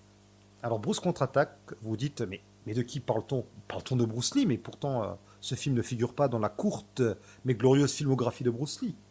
Alors il y a Bruce Lee, mais presque. Enlevez une lettre et vous obtenez, messieurs, on obtient quoi? Bruce le. Bruce le, L-E. Et oui, car lorsque Bruce Lee meurt tragiquement au début des années 70, on a eu droit à une tétrachier de faux Bruce Lee. Alors on a eu Bruce le, Bruce Lee avec un I. Ah oui, non, mais c'est le mot. oui, hein. oui, oui. Mais- Je vois que Non, ça te fait de l'émotion là. C'est exactement ça, Non, parce qu'il y a eu Bruce Lee avec un I, Bruce Lee avec un Y, donc Bruce le. Les, du- les deux plus connus, c'était Bruce le et Bruce Lee avec un I. Dommage qu'il n'y a pas eu de Bruce Lee, Bruce, Bruce Lee, euh, Sylvester Stallone. T'as eu même euh, Brandon Lee aussi. euh. Oui, y a, non, il y a eu Bronson Lee, qui était euh, avec. C'était un Bruce Lee à moustache. Brandon Lee, pardon, euh, excusez-moi. Bah, Brandon Lee, c'est le, le fils de Bruce Lee en plus, excusez-moi. Parce qu'il y a eu Bruce Lee avec un I, Bruce le, Bruce Lee avec un Y, Bruce Lee, L-A-Y. Le plus Attends, connu, c'est Bruce Le, hein, justement, il, a- il en a fait euh, une quarantaine, hein, euh, Bruce Le, quand même. hein, Ah, d'accord. Parce qu'on a aussi eu Bruce Lee L-A-I, Bruce Lee L-E-I, euh, il y a eu euh, Dragon Lee. Alors, ils ont fait tous les, toutes les combinaisons possibles avec Bruce, ou bien Lee, ou bien Dragon. Et au bout d'un moment, Il y a eu quand ils Stan ont fini Lee des- aussi, je crois. Je crois, oui. Et euh, bon, pour Bruce le, Bruce Lee et compagnie, quand ils sont arrivés aux consonnes, ils se sont dit, bon, allez, on va passer plutôt à Dragon quelque chose. On a eu d'ailleurs des Bruce un peu spéciaux. hein. Il y a le Bruce Lee turc, qui est en fait un turc à qui on a mis une coupe au bol et des lunettes. Nanarland a eu la bonne idée de diffuser l'épisode de Nanaroscope consacré à la Bruce exploitation juste avant le, le film et qui était consacré à Bruce contre-attaque en fait. Et ils ont également diffusé un reportage, Bruce le qui es-tu? Car figurez-vous que Bruce le est en fait français. Ah ouais. Oui, c'est pour ça qu'il parlait français dans. euh, dans Ouais, le réalisateur est français, hein, André Cobb. Le réalisateur de ce film-là est français et il me semble que Bruce le est soit français, soit francophone. Je ne pense pas qu'il est francophone, hein, pour le coup. Il, il était doublé hein, dans le reportage qu'ils ont diffusé au tout début. ouais. Ah oui, rien à voir, de son vrai nom, Huang Qinlong. non, d'origine taï- taïwanaise et birman. D'accord, ok, bon, rien à voir. Parce que justement, dans le, dans le reportage qu'ils ont diffusé au tout début, il, il parle qu'il a connu le kung-fu euh, dans son pays d'origine, etc. Oui, oui, oui, donc euh, non, bon, alors je raconte des bêtises, euh, ne m'écoutez pas. Et donc, on a ce film, ce film qui est une coproduction, hein, il y a de nombreux pays qui se sont mis euh, pour produire ce truc. Donc, euh, Bruce Le, dans, dans l'histoire, alors, c'est compliqué, alors, je vais avoir du mal à la résumer. parce que j'ai dormi. ben, Ben, toi tu es parti. Ah, hein. moi j'ai j'ai fui, moi j'ai fui. euh. Puis bon, tu devais prendre le, le train le lendemain. Oui, non tout, mais euh, euh, la, la, la nuit Nanarland euh, dure de 20h à 8h, soit 12h. Euh, j'ai tenu 8h30, je trouve que j'ai été brave. J'ai survécu à Twisted Pair, j'ai aux aventures du système solaire, je suis parti avec le chat, je trouve ça honorable. Et du coup, t'as raté la dernière bande-annonce qui diffuse tout à la fin, on en reparlera tout à l'heure. On en parlera tout à l'heure, hein, mais euh, quand, quand il y aura plus d'enfants, hein, évidemment. Donc, Bruce contre-attaque est une production française, hongkongaise et grecque. Me demandez pas pourquoi. Réalisée italienne, par euh, José- vu que la moitié se passe à Rome, je pensais qu'il y avait la- une On, coprode on italienne. va dans revenir dessus, mais non, et non. Donc co-réalisé par Joseph Velasco et Bruce Le. Bruce Le lui-même a co-réalisé. Et au casting, on retrouve quand même Harold Sakata. Est-ce que vous savez qui est Harold Sakata? Euh, Je sais pas, c'est un cousin des Zapata, euh, j'en sais rien. Non, pas du tout. Je Si cherchais une vanne aussi, j'en ai pas trouvé. si je vous dis Goldfinger et chapeau. Ah, c'est euh, James Bond. J'ai l'impression que c'était des indices dans Fort Boyard, quoi. C'était. Il a un tout petit rôle par contre euh, Oui, dans le oui, film. oui. En fait. Il est, c'est, c'est, c'est juste un méchant à un moment en fait. euh, Oui. Il se bat contre Donc, lui, euh, ça, ça dure même pas 5 minutes. Tout à fait. Donc, un des hommes de main de méchants les plus emblématiques de James Bond fait une apparition dans un rôle qui volontairement rappelle ce rôle-là, avec le thème de James Bond en fond. C'est ce que j'allais dire, ouais. C'était le, le thème justement à ce moment-là. Voilà, et donc je vous donne cet exemple tout de suite. Pourquoi? Ben, Pour vous donner le ton du film. On ne comprend rien, c'est décousu. En gros, ben, Bruce Le, je sais plus comment il s'appelle dans le film, se balade entre la France et l'Italie. Il lui arrive plein de choses, on comprend pas tout. Il se fait agresser dans tous les sens. Il y a des ninjas, mais vraiment derrière chaque lampadaire. Euh, sa copine se fait tuer. Il est aidé par une policière trop maquillée. Enfin, alors, j'ai dormi, hein. honnêtement, j'ai dormi pendant le film. Non mais en plus t'as dormi mais tu sais même pas d'où elle débarque la flic. hein. Elle est là à chaque Oui. fois elle pop, tu te dis mais comment elle a pu le retrouver À chaque fois tu sais quand il sort de l'hosto et tout, elle, elle le retrouve, tu fais mais co- comment elle, pouvait savoir qu'il était là en plein milieu du- d'un parc euh. Enfin c'est euh, juste euh, hallucinant. Elle est là, accompagnée d'un autre flic, il me semble. Alors, c'est quand même un film qui parle de réinsertion, hein, parce qu'au parce qu'au début, Bruce sort, euh, on va l'appeler Bruce. Je me demande si ça s'appelle pas Bruce dans le film, d'ailleurs. Bah oui, le film s'appelle D'ailleurs Bruce le, le, contre-attaque. le flic euh, qui l'accompagne c'est le réalisateur du film en fait. euh. Il me semble, ouais. Il n'y a pas de petit profit. Oui c'est ça. Et donc, euh, voilà, Bruce, au début du film, sort de prison. Il ne veut pas euh, rebosser pour le mafieux qu'il employait avant. Et c'est pour ça qu'il se fait agresser dans tous les sens, qu'on tue sa copine qu'il rencontre en Italie. Et donc, comme tu le disais, il y a des scènes tournées en Italie. Et il y a deux scènes, moi, qui m'ont marqué. Alors, il y en a une où j'étais encore conscient, c'est celle dans la, dans la fontaine. Et tu te rappelles notre réaction euh, que, Oui, je me euh, rappelle très bien. oui, oui, oui. Donc, elle va dans la fontaine et là, je, je vois, euh, moi, je tressaille et je vois Bernie qui sursaute, qui fait, mais attends, mais c'est une fontaine connue, je sais plus laquelle exactement laquelle c'est, mais tu me dis, mais Trévis non c'est pas. euh, oui, je crois que c'est celle-là, ouais, C'est la fontaine de Trévis ouais le nom. hein. Et tu me dis, mais, mais comment ils ont le droit de faire ça? Je fais, non, non, regarde bien les gens derrière, ils ont pas le droit. les gens derrière, c'est étonné ou consterné. Mais je pense qu'ils ont eu aucune autorisation de tournage. Oh, Faut ça aussi- se voit dans le métro.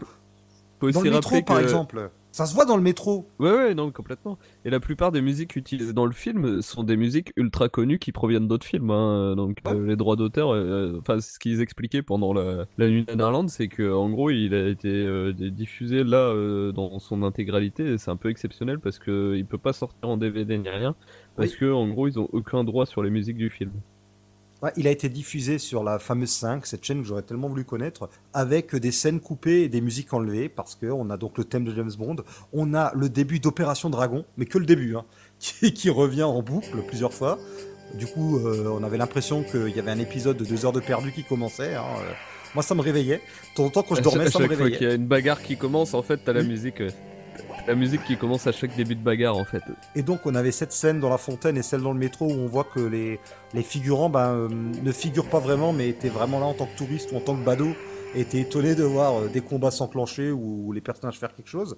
Et donc, il y a ce combat dans le Colisée, ben, qui rappelle le célèbre combat entre Chuck Norris et euh, Bruce Lee dans c'est euh, La Fureur du Dragon, ou bien Opération Dragon, je sais Je plus. crois que c'est la fureur. Je crois que c'est la fureur. C'est peut-être La Fureur, ouais. Sauf que là, eh ben, on- alors moi, concrètement, j'ai un peu dormi pendant ce passage, mais j'ai regardé de nouveau des passages sur Internet. Et en fait, a priori, euh, ils ont pas eu les autorisations et ça n'a pas l'air d'être dans tout le Colisée. J'ai l'impression que c'est un endroit, je sais pas, c'est dans une partie du Colisée ou devant, ou enfin, il y a, il y a que deux, trois, quatre plans. Enfin, c'est, on a l'impression que vraiment, euh, ça a été fait La scène pareil. de fin Oui, la scène de fin, ouais. Faut, faut quand même préciser qu'elle dure extrêmement longtemps cette scène, au, moins 10 minutes montre en main, et qu'en en gros c'est un peu comme pour les aventuriers du système solaire, c'est une fois qu'ils ont fait un plan, ils répètent 5 fois pendant le, film. C'est-à-dire qu'on on voit un plan où il avance, on va voir le, plan où le méchant avance, et c'est rebouclé comme ça deux trois fois en fait, euh, jusqu'à la, la- la bagarre finale. Ouais, et comme ils font pas ça dans le reste du film, ça sous-entend qu'ils n'avaient pas les droits. Ils ont vite fait pris des plans comme ils pouvaient et ils ont réutilisé ça en boucle, quoi. Je pense. Donc voilà, pas grand-chose d'autre à dire sur ce Bruce. Donc, donc, euh, ce Bruce, genre à part le Bruce. On peut, on peut noter qu'il se frotte tout le temps le, le nez, un peu comme, euh, comme le Bruce Lee en fait. Il a les mêmes Ah mimiques oui, euh, oui, que, que Bruce Lee pour le coup. Oui, oui, oui, ben, comme ils le disent dans le nanaroscope, euh, il, se, il se touche le nez, je sais plus comment il dit, il se vide les cavités nasales à se les faire péter, quoi. Mhm. Bruce Lee, c'est quelqu'un qui, sur la fin de sa vie, se prenait pour Bruce Lee. Réellement. Et en même temps, comme on disait, il, il, a, il a fait une quarantaine de films comme ça, et, euh, et du coup, ça, l'a peut-être, ça lui a peut-être un peu monté au cerveau aussi, hein, de tout le temps se prendre pour, euh, pour Lee. Je pense, ouais. Et je crois qu'il a eu une fin de vie rocambolesque. Je sais plus si c'est lui qui a fini en prison ou bien qui a fini euh, recherché. bref. Toujours est-il que, comme tu le disais, c'était inexclu. Donc ce film-là, ce montage, en plus en 33 mm et tout, c'est pas sûr qu'on le reverra ailleurs, sauf sur des sites pirates. Neil Breen, c'était une exclusivité qui restera sans doute euh, une exception. hein. Et quand même, juste un petit mot, et puis on va vite embrayer sur la suite, hein, on va pas non plus euh, trop s'éterniser. Les aventuriers du système solaire est très particulier car c'était une version en 4K HD. 4K, et Il y avait que les gens de Nanaland pour faire ça. Ils ont restauré une bobine, ils ont contacté euh, un, un- ils, ont, ils ont raconté, hein, c'est quelqu'un qui est aux États-Unis ou à Londres, je sais plus. Enfin, ils ont contacté quelqu'un qui collectionne ce genre de films et ils ont dessus accolé une VF qu'ils ont nettoyée. Il y a, je crois, deux une ou deux personnes qui sont attelées à nettoyer cette VF. Donc on a là une version 4K HD avec un son, euh, comment dire, euh, remasterisé, c'est ça, ouais. Enfin, personne n'aur- n'aurait jamais fait ça à part eux. Euh, ça ne servira sans doute plus jamais. Je ne sais pas s'ils arriveront euh, à éditer ça. Nanarland a déjà réussi à éditer des DVD comme celui de Devil Story, mais ça, va être compliqué, euh, je pense, vu les droits, euh, vu que c'est impossible de retrouver les ayants droit de tout ce qui a été repompé dans le film. Mais voilà, on a euh, une version euh, 4K HD avec un bon son qui existe de ce film. Mais tu permets une, une merveilleuse transition, parce qu'on va parler des, des bandes annonces qu'il y a entre les, les films euh, qu'on a cités là Quel précédemment. talent. On a également eu une version 4K de Hitman le Cobra quand même, et ça c'était beau. C'était assez magique.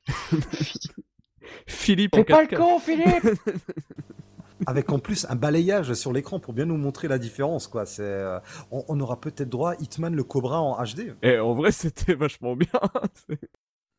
Philippe Je sais où tu te caches Viens ici que je te bute, enculé Ta gueule Viens ici, sale enculé Salaud Alors voilà, ça c'est un des deux extraits, ça, et puis l'extrait de Chuck Norris qui met les pieds où il veut en intro, c'est vraiment... euh, Ils peuvent pas faire une soirée Nanaland sans passer ces deux extraits-là. Ouais, hein. c'est des classiques on va dire. hein. Oui, c'est des classiques. J'étais déçu qu'il n'y ait pas eu de- d'extrait de, Whitefire, mais ils ont passé la chanson à un moment, j'étais content.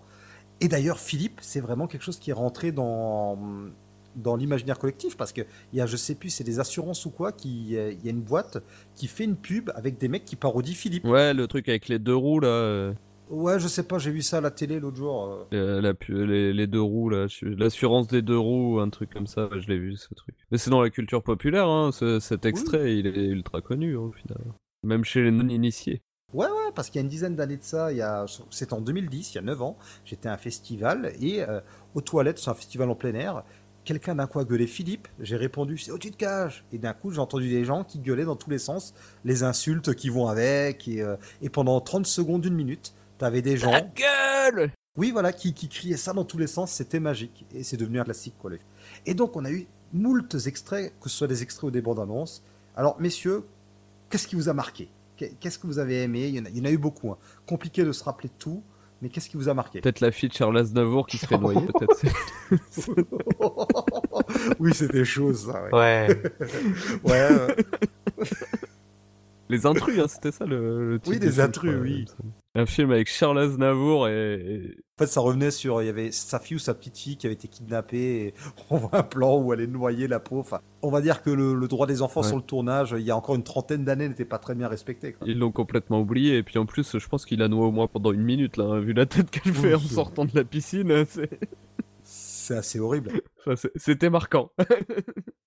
On a aussi une apparition de Balavoine dans. euh, c'est quoi le film? C'est un truc. Oh, non, euh, Qu'est-ce qui fait craquer les filles Et une apparition de François Copé aussi. Oui. C'est le truc avec les nanas qui parlent de François Copé, là, je sais pas si tu te souviens. Oui. On a, on a eu tellement d'extraits quand même que c'est C'est un extrait d'un film un peu olé olé et c'était pas de la corrida. c'est dur de, de se rappeler de tout. Trois filles conversent et elles, visiblement, elles en veulent à un certain François Copé. Mais un vieux film, hein, faut, faut préciser que c'est un film euh, Oui, des oui, oui. 70 Oui, ou 80 et tu sais pas du tout ce que vient foutre le, le nom de François Copé oui, en oui, plein oui, milieu. oui, c'est- oui. Oui. Et Ben, qu'est-ce qui t'a marqué, toi? Moi, j'ai retenu, j'ai retenu deux choses. Alors, euh, j'ai retenu la bande-annonce d'un film indien. Je crois que c'était Lady Superstar, avec euh, d'abord une course-poursuite de, de voitures, puis en fait une sorte de, vous savez, ces sortes de Un triporteur. Voilà, un qui leur saute dessus comme Fast and Furious. Et en fait, finalement, c'est une, une femme d'une 40, 45 ans à peu près, euh, qui, qui, qui fait du tuning, enfin non, qui fait des, des rodéos avec son, son triporteur devant eux, en mode badass. Et puis après, il y a des, y a des sales types qui sortent et ils veulent la taper et elle les mar elle leur amarave la tronche, mais d'une force. Mais ça n'a aucun sens, c'est merveilleux. Et puis la, la bataille entre les deux ninjas, parce que entre les, entre les cuts Oui. et les bandes annonces, Euh. il y avait des quiz et la finale c'était, il fallait que les deux, les deux derniers vainqueurs choisissent entre le ninja jaune ou le ninja violet. Et c'était merveilleux, ce combat de ninja. C'était parfait. C'était magnifique. Parlons de ninja, je crois qu'il y a eu au moins deux extraits où il y avait Richard Harrison en ninja. Richard Harrison, ninja moustachu, euh, avec son camouflage. C'est les films de Godfrey-O en fait qu'on a vu. Oui, euh, les films de, Gro- les, les films de C'est Godfrey. c'est oui. le mec qui Et- faisait. Avec... En gros, il tournait un film et il en faisait cinq avec euh, au montage en fait. Exactement. J'ai bien aimé aussi l'extrait où il y avait deux types qui parlaient. Oh bah là, dis donc, t'as entendu ces ninjas Oh bah oui, quelle histoire Oh bah tenez, chef, il y a un colis qui est arrivé. oh bah en fait, c'est c'est c'est c'est deux sabres avec un ruban rouge. Qu'est-ce que ça veut dire C'est un défi ninja. Ah bah vous êtes un ninja, chef, alors vous allez répondre au défi. Le, le dialogue complètement improbable qui n'a aucun sens. Alors il y en a eu plusieurs, hein, mais celui-là c'était n'importe quoi. hein. Mais c'était Richard Harrison, le moustachu. Il y avait donc cet extrait-là et l'extrait où il est en tenue de ninja qui est un- une tenue couleur camouflage militaire. Oui, c'est vrai. J'avais pas tilté, c'est vrai. On a vraiment eu des extraits bizarres. hein. Il y a eu euh, I Love Hitler avec une femme qui aime une euh, marionnette de Hitler. Ah ouais, c'est vrai, il y avait ça. Il y avait le truc avec les tortues ninja euh, aussi, euh, je sais pas si tu te souviens. euh, les tortues ninja trop mal faites là, Ça avait l'air coréen. je pense. Euh, Il y avait des films, alors vraiment de propagande. il y a- voilà, il y avait des films de propagande. hein. Il y avait Super Femme contre Chien Jaune, donc un film, euh, voilà, euh, qui était raciste envers les asiatiques. hein. C'est, on sent qu'on est un peu Ah en bon guerre froide. Ah, c'était horrible. Hein. Le film Suburban Sasquatch avec son Sasquatch dégueulasse m'a beaucoup, beaucoup marqué. On a eu le combat entre euh, le combat entre Mike Tyson et, Ah euh, oui, et ah Steven oui. Seagal aussi. Et puis bon, bah, dans les classiques, il y a eu un extrait de Piège mortel à Hawaï, le fameux extrait du serpent. Ah, on en a eu 3-4 hein, euh, de pièges mortels, euh, on en a eu plusieurs. hein. En plus, c'est un de mes nanars préférés, donc pour le coup, j'étais content. Et puis, parmi les bandes annonces, mais il y en a deux qui m'ont vraiment marqué, enfin, parmi les extraits plutôt, devrais-je dire. Alors, il y a eu un film dont on a eu deux extraits, c'est Les barbares arrivent. Non, ou En attendant les barbares. le film français. Oui, oui. Oui, un film français euh, super récent qui date d'il y a un an ou deux, qui est un espèce de nanar d'auteur avec euh, un mage et une Les magesse. réseaux sociaux. Voilà, avec, oui, avec des gens habillés euh, façon Moyen-Âge euh, en carton qui vont voir un mage et donc une magesse. Il y a un bobo et une bobette, donc, ou une bobine, je sais plus, c'est trop chelou. C'est super chelou. Les réseaux enfin, sociaux. a les réseaux sociaux. Et puis enfin, il y a, je crois, euh, la chose la plus magnifique qu'on ait vue. C'est un des deux grands moments avec Walter de Wall Street pour moi. C'est le moment où on a découvert un extrait, assez long d'ailleurs, des musiciens municipaux de Brême. À côté de ça, Les Aventuriers du Système Solaire, c'est, je sais pas, c'est, c'est un chef-d'œuvre de Walt Disney. Alors c'est un film, enfin un film animé, donc présenté par un narrateur en prise de vue réelle. Non, non, là pour le coup, c'est pas animé, hein, c'est c'est juste des images qui bougent. c'est- Oui, en fait, c'est les films d'Ingo Pictures. Je vous invite à aller voir leur site. C'est horrible. Ils font des espèces de pseudo-dessins animés. C'est très mal dessiné. Il y a aussi un extrait de, de Balto, version euh, d'Ingo Pictures. Ils repompent tout. Quand c'est libre de droit, ils font leurs propres adaptations. Quand c'est pas libre de droit, c'est pas grave. Dans ce film-là, il y a un chat qui a le design d'un des aristochats. Euh, Ils ont repompé le roi lion, ils ont repompé Aladdin. Euh, Vous irez voir sur leur site, c'est dégueulasse. Mais en gros, pour, euh, pour expliquer, c'est des images fixes qui bougent, mais à intervalles réguliers, quoi. Ça bouge à peu près tout- toutes les deux, 2-3 secondes, c'est l'image fixe qui va changer. Donc c'est ça qu'ils appellent dessin animé en fait. Voilà, ouais. Et donc, on a des, des moments où c'est un mec en habit traditionnel euh, bavarois ou euh, tyrolien qui raconte une histoire. Alors, la particularité, c'est non seulement c'est très moche, les dessins sont horribles, mais en plus, c'est les Allemands eux-mêmes qui ont réalisé le doublage. Donc, c'est un Allemand. Et il y a une désynchro labiale euh, de 2 minutes à peu près. Exactement. Je vous invite à aller voir sur YouTube. Ça y est en entier sur YouTube. C'est moche. J'ai vu sur YouTube, dès le début, il parle de euh, je vais vous raconter une histoire avec des collègues connus de moi. Kollegen, c'est se dire, je crois, ami en allemand. Et puis, en gros, ils ont traduit littéralement la phrase allemande, quoi. Et euh, on a un moment, ce moment magnifique où les ânes, euh, le chien et je sais plus quel autre animal il y a dans l'adaptation d'un conte connu de Grimm, ils voient une mallette avec de l'argent, ils font Oh, il y a beaucoup d'argent. Il y a sans doute 100 000 euros. Nine, je pense qu'il y a 20 000 euros. les traducteurs ont craqué, quoi. Enfin voilà, il y a eu les cuts qui étaient géniaux. Et puis bon, on a eu euh, cette longue bande-annonce en dernier. Euh, Bernie, je crois que tu voulais en parler. Hein. Ah, bah, pas, plus qu'un autre, quoi. Mais euh, en fait, les, Nuits Nanarland se concluent toujours par des, extraits ou des bandes-annonces de, films X à connotation nanardesque. Et, et, du coup, je sais même plus le titre du film, en fait, dont on a eu la bande-annonce, qui apparemment durait 7 minutes pour les jeunes oreilles, on va éviter de, trop en dire, mais, euh, c'était assez marrant.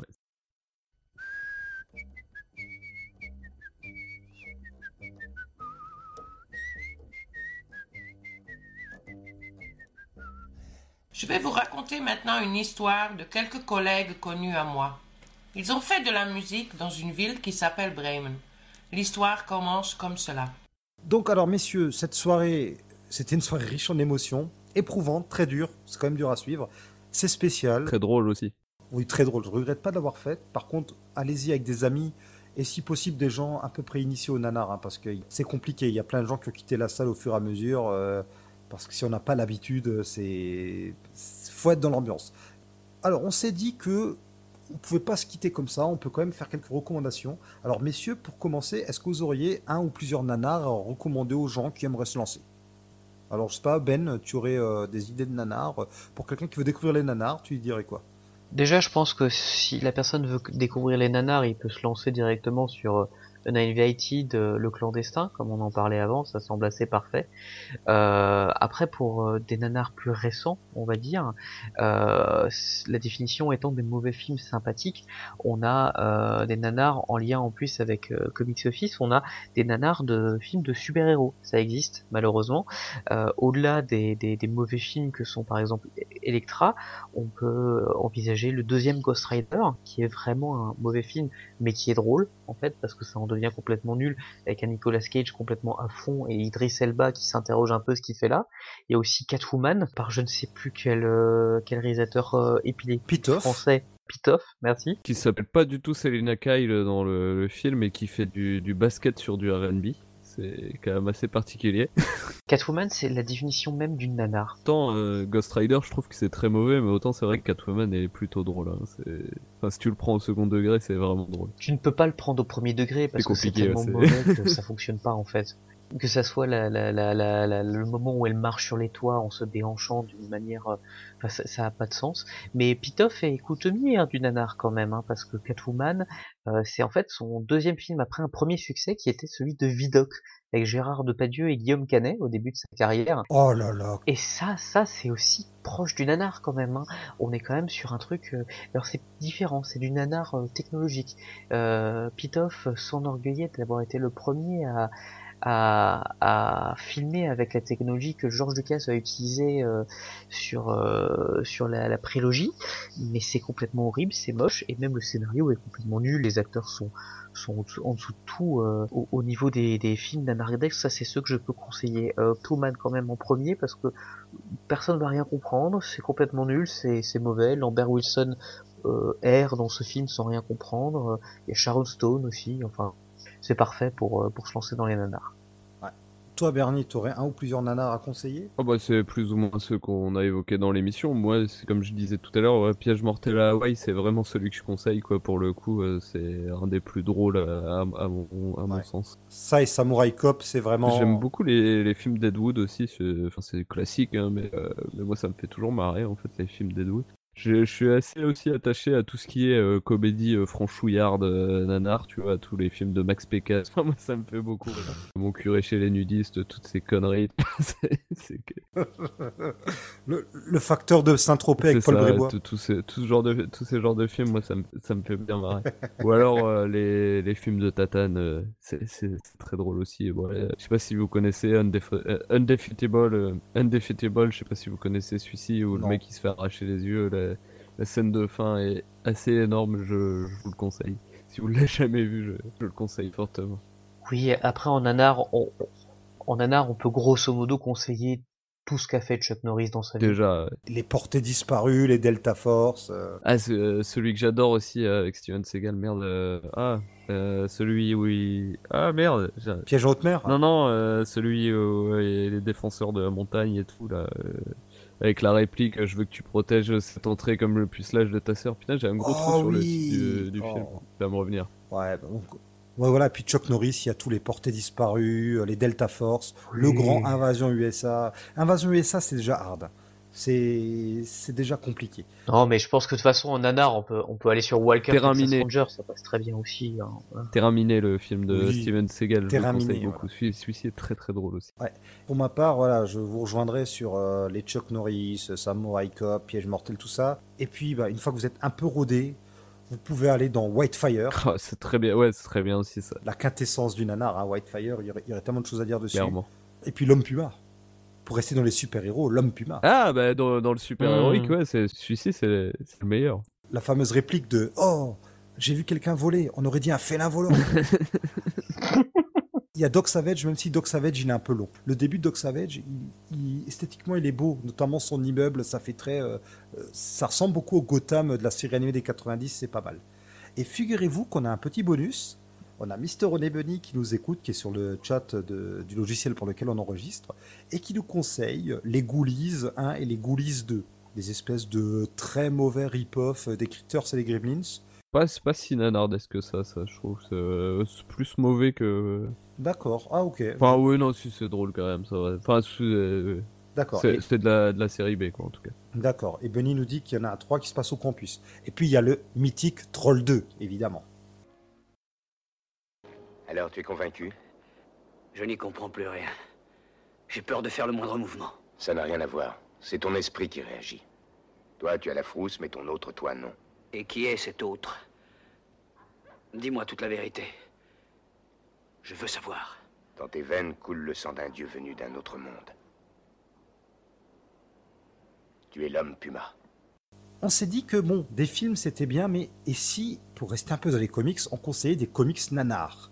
Alors Ben, est-ce que tu aurais un ou plusieurs comics nanars à nous conseiller? Oh, il y en a, il y en a beaucoup, hein, mais en récent, parce que comme ça nos, nos auditeurs peuvent, euh, peuvent un peu suivre, euh, il y en a un qui est en cours de diffusion en France et un qui ne va pas tarder. De mémoire, celui en cours de diffusion, ceux qui aiment bien les nanars, je les invite en fait à ne pas louper le retour de Wolverine par Charles Soule et euh, beaucoup trop de dessinateurs. C'est un pur nanar. Alors ça, ça retombe un peu sur la fin, c'est un peu dommage, mais le retour de Wolverine, c'est complètement nanardesque. C'est mal écrit, c'est plutôt bien dessiné, mais on sent que les dessinateurs, je crois que c'est Matt Niven et euh, celui qui fait Injection, je ne l'ai plus, Declan Chalvet, ils sont pas à fond. Ça n'a pas beaucoup de sens. On rajoute des nouveaux, un nouveau pouvoir complètement débile à Wolverine. Il y a un méchant qui est complètement stupide. Les plans n'ont aucun sens. La division des, des, des numéros en, je crois que c'est selon les éléments ou selon des étapes de Wolverine, ça n'a aucun sens non plus. C'est complètement stupide. Euh, Donc ça, c'est un premier bon nanar en cours de diffusion. Et surtout, surtout, il ne faudra pas louter le vrai bon nanar en comics, c'est Majorix de Rob Liefeld. Ce ne sera pas le seul à dessiner, bien sûr, hein, parce que évidemment Rob Liefeld ne peut pas tout dessiner. Donc il y a un clone de lui, il y a Wise Portatio qui vient cachetonner un moment aussi. C'est bien dommage d'ailleurs. hein, c'est- bien dommage, mais ça rajoute ce côté nanar, tu vois. C'est, euh, Majorix, c'est parfait. Ça n'a aucun sens. C'est complètement débile. C'est complètement mal foutu. Il y a des changements de scénario, pas seulement au cours d'une mini-série, au cours d'un même numéro. Je me souviens que dans le numéro 1, il y a un changement de scénario trois fois. C'est-à-dire qu'il y a un personnage qui semble venir du futur, mais en fait c'est une autre dimension, mais en fait c'est une autre dimension du futur en fait. Donc on ne comprend rien. C'est magnifique et le côté vraiment nanardesque, c'est qu'il y a eu six numéros et en plus un numéro 0 qui est complètement une escroquerie parce qu'en fait il y a à peu près trois pages de Liefeld au début, la réimpression d'un numéro vieux de 25 ans et deux pages de fin pour essayer de tout caler ensemble. C'est magnifique. C'est ça vend du rêve. J'ai lu la première mini-série Major X. Je confirme, c'est du nanar. Et pourquoi je dis la première? Parce qu'ils ont déjà sorti les couverts pour une suite qui a déjà commencé, je crois, non? Euh, je crois pas qu'elle a commencé. Il y a le numéro 0 qui est sorti où en fait on se rend compte qu'il y a certes Major X, mais il avait des copains. Il avait Captain X, Colonel X, Sergent X, Lieutenant X. Et MK, M apostrophe K, qui est en fait un Ankh- non, Mac- non, Mkoi, Mkei. Mkoi, Mkoi. Voilà, McCoy, qui on sait pas. Alors j'ai vu que la première mini, hein, on sait pas si c'est un Hank McCoy euh, futuriste ou si c'est un descendant, on sait pas trop.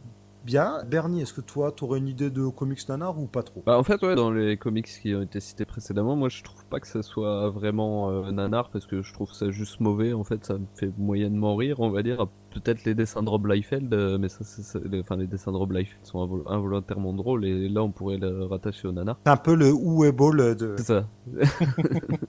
je vais conseiller un, un bouquin qui s'appelle Les Super Zéros, euh, où vous allez avoir une compilation des, des pires euh, super-héros qui ont été créés dans l'histoire du comics. Vous allez retrouver Skateman, Fatman, euh, l'infirmière militaire, euh, le garçon arc-en-ciel, enfin vous allez voir, il y a, il y a Tonnerre Bunny aussi d'ailleurs, pour faire un big up à Bunny. C'est un bouquin euh, qui est vraiment sympa en fait. Euh, vous allez retrouver euh, plein de héros qui sont clairement improbables et il y a des trucs assez sympas. Genre Skateman, ça a été créé par Neil, Neil Adams, si je me souviens bien. Ah ouais. Donc il y a des trucs assez étonnants comme ça. Ok, merci. Alors pour ma part, je j'en ai sélectionné plusieurs. Il y a les classiques. hein. Les X-Men de Chuck Austen. Voilà, classique du nanar, s'il en est, hein, c'est vraiment... euh, c'est- C'était incroyable. J'ai découvert ça quand j'ai commencé les comics en plus. Mon dieu, heureusement que j'ai pas fui. Les Ultimates euh, par Jeff Lubb, à savoir donc Ultimates 3 et Ultimatum. Ça, c'est du nanar grand. C'est juste mauvais pour le coup ça. Et puis bon, la, la JLA de Brian Hitch. Non, c'est du nanar. Euh, si, c'est- Par contre, la, JLA de, de Hitch, ça c'est de la merde plus que C'est pas très drôle quand même, c'est assez chiant à lire en plus euh, pour le coup. Alors attention, quand je dis la JLA de Hitch, je parle de sa première euh, maxi qui était en 11 ou 12 numéros avec Rao. Ça c'était du nanar. Par contre la suite, quand il a vraiment repris la série euh, Justice League, là c'était du... Ne le lisez pas, c'est du navet. Là c'est pas du navet, c'est du nanar. La difficulté du, du nanar en comics, c'est qu'à la différence de films comme L'homme Puma, Le clandestin, euh, Twist Affair, etc., tout ça c'est des personnages qu'on connaît pas en fait, qu'on qu'on découvre, c'est des personnages souvent génériques. Le problème des comics, c'est que régulièrement c'est des personnages qu'on aime bien. C'est bizarre et c'est désagréable de voir des personnages qu'on aime bien être traités en nanar. C'est pour ça que souvent je pense que c'est difficile de l'identifier. Par contre je suis assez d'accord avec Marty, tout ce que Jeff Lubb a fait sur euh, Ultimate c'est complètement nanardesque. Donner un fist à Wolverine de Ultimate c'était nul. Ultimatum ça fait mal parce qu'il massacre des personnages qu'on avait commencé à apprécier, mais ça n'a strictement aucun sens. Magneto qui cite euh, le dieu chrétien pour euh, faire un pour faire une énorme vague, euh, euh, le, le colosse qui dévore la guêpe juste comme ça, on sait pas pourquoi. C'est nanardesque complètement, oui. En gros, j'avais l'impression qu'à l'époque, il voulait tuer tous les personnages et qu'il en avait un peu rien à foutre de l'univers Ultimate et il s'est dit, tiens, je vais tout casser, quoi. C'est enfin, c'est l'impression que ça m'avait donné à l'époque. Je t'avoue que j'ai pas relu depuis, donc. euh. Oui, mais c'est là où ça a aucun sens, parce qu'à l'époque, Ultimate avait énormément de succès, véritablement. Et en fait, Marvel, je pense qu'ils s'en sont rendus compte après, ils ont dit, Qu'est-ce que t'as fait, c'est en vrai fait qu'il avait tué euh, le trois quarts du casting, hein, pour le coup. Alors j'ai une dernière reco à faire avant qu'on passe à l'ultime étape du podcast. C'est tout simplement bah, le site Nanarland si vous ne connaissez pas. Euh, leur ancienne série Escale à Nanarland sur Allociné qui est toujours visionnable en intégralité. Son successeur spirituel mais qui est un peu différent, Nanaroscope, qui est disponible sur la chaîne d'Arte euh, via YouTube. Et puis bah, les, les deux livres Nanarland évidemment qui sont hilarants. Et encore leur podcast. Alors attention, si vous vous abonnez au podcast, il y a deux flux. Il y a eu les 10-12 premiers épisodes, en tout cas leur première année, qui étaient sortis sur un autre label, euh, donc euh, qui est sur un flux, et puis euh, ils sont devenus indépendants, ils ont leur propre flux. Bien messieurs, alors, euh, avant de se quitter, je vais quand même vous donner un peu la parole pour que vous puissiez parler de vous. On va parler de choses plus intéressantes que les mauvais films sympathiques, pour parler de d'événements et de sites sympathiques tout court, sans mauvaise chose dessus. J'aurais bien euh, cité euh, les, les bouquins que Benny parle sur le, le chat, en fait, parce qu'ils sont vraiment très bons pour le coup.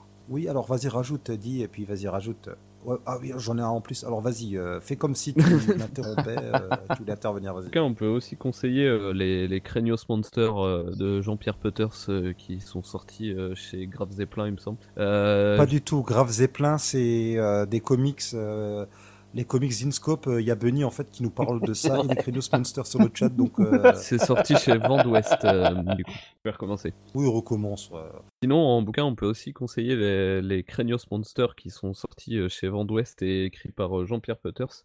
Alors, je sais que ça doit plus être trop disponible parce qu'il y avait trois exemplaires qui étaient sortis, mais euh, il y a une, compilation euh, en un seul bouquin qui est sortie un peu plus tard et celle-là, elle doit être encore disponible. Donc, euh, c'est vraiment des bouquins que je conseille. Et, ça, je sais que c'est plus du tout disponible, mais si par hasard vous les trouvez à un prix relativement correct, il y avait les, les, les 101 nanars et le retour des 101 nanars qui étaient des très très bons bouquins que j'ai lus il y a une dizaine d'années. Et, et ça, pour le coup, je sais que c'est plus du tout dispo et que ça se vend super cher sur eBay, mais si vous arrivez par hasard à le trouver sur une brocante ou autre, n'hésitez pas à foncer.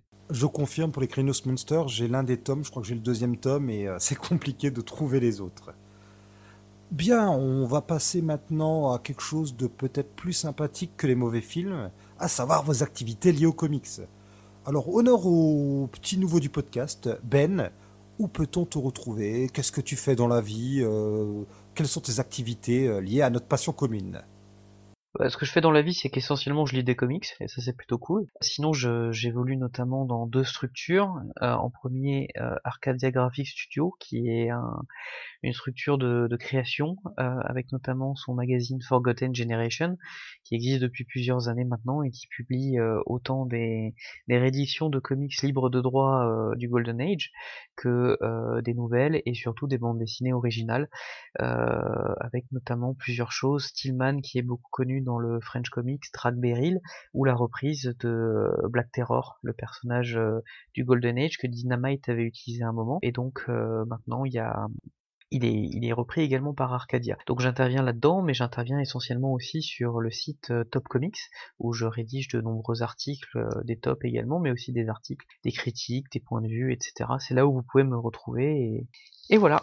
Merci beaucoup Ben. Bernie, veux-tu te représenter pour ceux qui ne te connaîtraient pas encore? Toi qu'on surnomme la voix enrhumée du Nord, euh, la voix avinée du Nord. Ah bon, je ne savais pas qu'on m'appelait comme ça par contre. Bah depuis ce soir, c'est comme ça qu'on va t'appeler. Ah, c'est comme ça qu'on m'appelle, ok, bah écoute. Euh, ouais, non, mais euh, toujours membre, comme je le disais en début de podcast, du, de l'association qui organise le Roubaix Comics Festival. Donc on fait ça une fois par an et, et c'est plutôt cool. Ensuite, si vous voulez m'écouter avec ma voix avinée, du coup, pouvez me retrouver sur, euh, sur Comic City euh, pour la partie VF. Sinon, j'ai également une émission euh, de radio avec des potes sur une radio qui s'appelle RPL. C'est une radio locale du Nord où on a une émission qui s'appelle l'Imaginarium où je fais des chroniques comics, cinéma, etc. Donc voilà. Merci.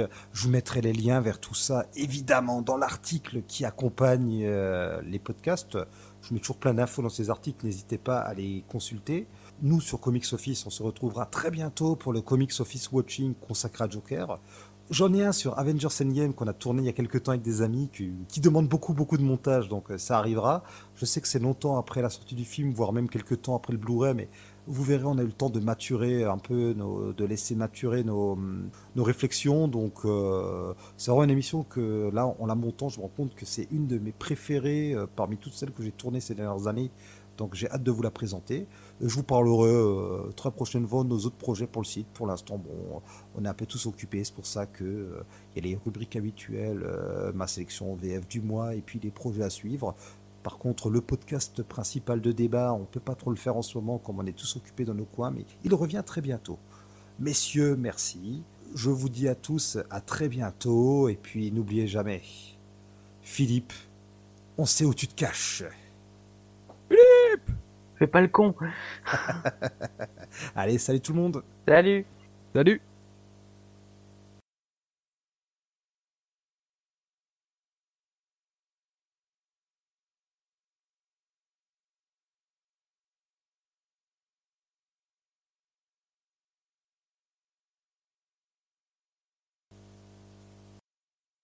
Oh, on a oublié quelque chose. Ouais. Euh, C'était euh, le, les aventuriers du système solaire.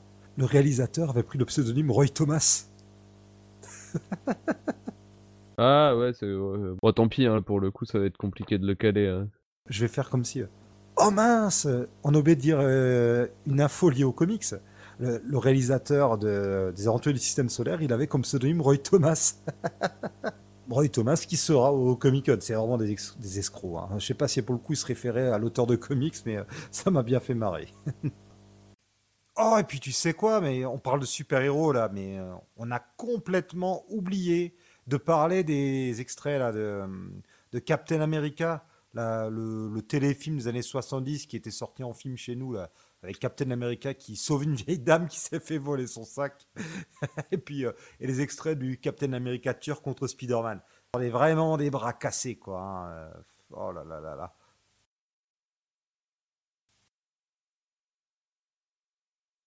Tu m'entends euh Bernie, tu m'entends?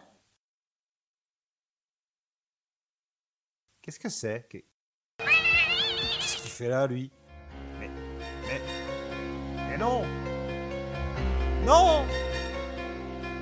Non